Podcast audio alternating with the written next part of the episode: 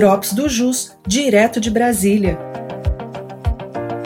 Um boletim semanal com as principais notícias dos poderes executivo, judiciário e legislativo.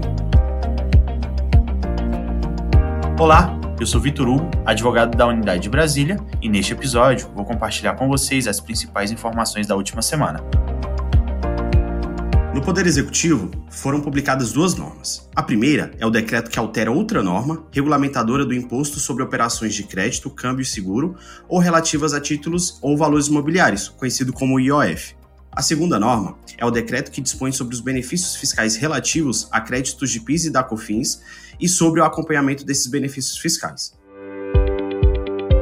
No Poder Judiciário, o plenário virtual do STF reconheceu a repercussão geral do RE que discute a possibilidade de restituição administrativa do indébito reconhecido na via judicial por mandado de segurança. O plenário, ao mesmo tempo que reconheceu a repercussão geral, julgou o mérito, pois se tratava de reafirmação de jurisprudência dominante sobre a matéria. O acórdão está pendente de publicação para verificação da tese firmada. Contudo, deve prevalecer a proposta feita pela ministra Rosa Weber, a qual se manifestou da seguinte forma: não se mostra admissível a restituição administrativa do indébito reconhecido na via judicial, sendo indispensável a observância do regime constitucional de precatórios nos termos do artigo 100 da Constituição Federal.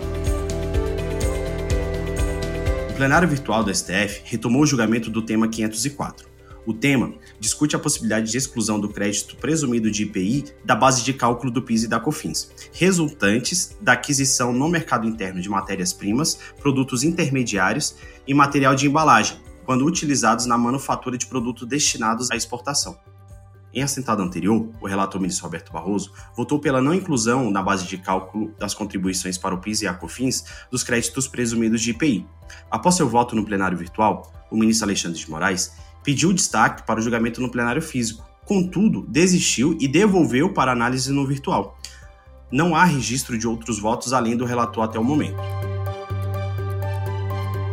No STJ, a primeira turma retomou o julgamento do agravo interno em recurso especial, que discute a inclusão do PIS e da COFINS na base de cálculo do ICMS. O relator, ministro Benedito Gonçalves, em assentado anterior, negou o provimento ao agravo interno do contribuinte. O ministro, nesse caso, foi a favor da inclusão do PIS e da COFINS na base de cálculo do ICMS por considerar que as contribuições compõem valor do produto final vendido ao consumidor, caracterizando o mero repasse econômico. Logo após, pediu vista antecipada à ministra Regina Helena. Na sessão desta terça-feira, a ministra Regina Helena, em seu voto vista, destacou a necessidade de a base de cálculo de tributo guardar conformidade com o que se pretende medir, não podendo conter aspectos estranhos, absolutamente impertinentes à própria materialidade contida na hipótese de incidência. Ou seja, a ministra entende pela vedação de incidência de tributo sobre tributo, embora o STF tenha autorizado a tributação de tributo sobre tributo quando julgaram o tema 214. A ministra afirmou seguir o entendimento da Suprema Corte, mas destacou a necessidade da incidência ser lastreada em previsão legal. Assim, se torna necessária e inafastável a necessidade de legislação explícita sobre quais parcelas integram a base de cálculo, não sendo possível tal presunção diante da ausência de lei. A ministra discorda ainda sobre a argumentação pela inclusão do PIS e da COFINS na base de cálculo do ICMS por se tratar de mero repasse econômico, o que seja um argumento frágil, e provocou os ministros da turma a se manifestarem sobre esse ponto específico, sob a ótica da ausência de previsão legal da inclusão. Por fim, a ministra abriu divergência do relator para dar provimento ao agravo interno e, de igual modo, ao recurso especial, concedendo a segurança ao contribuinte para declarar o seu direito de não recolher o ICMS sobre o montante concernente aos valores da contribuição ao PIS e à COFINS. Após seu voto, pediu vista o relator, ministro Benedito Gonçalves, para nova análise do caso, se tornando vista coletiva. Aguardam os demais ministros.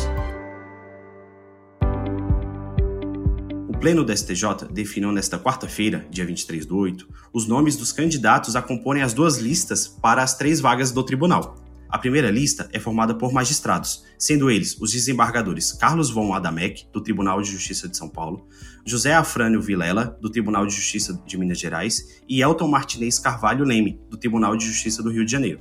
A segunda lista é composta por integrantes da OAB, sendo os advogados Luiz Cláudio Alemand, Daniela Teixeira e Otávio Luiz Rodrigues Júnior. No Poder Legislativo, o site do Senado Federal noticiou a criação da comissão de juristas que irá propor a atualização do Código Civil.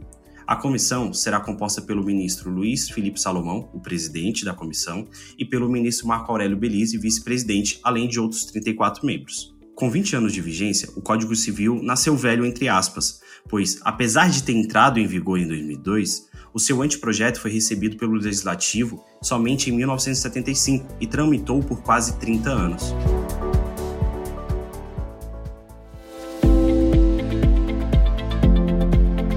Essas foram as principais notícias da semana. Eu sou Vitor Hugo e te aguardo no próximo Drops do JUS direto de Brasília.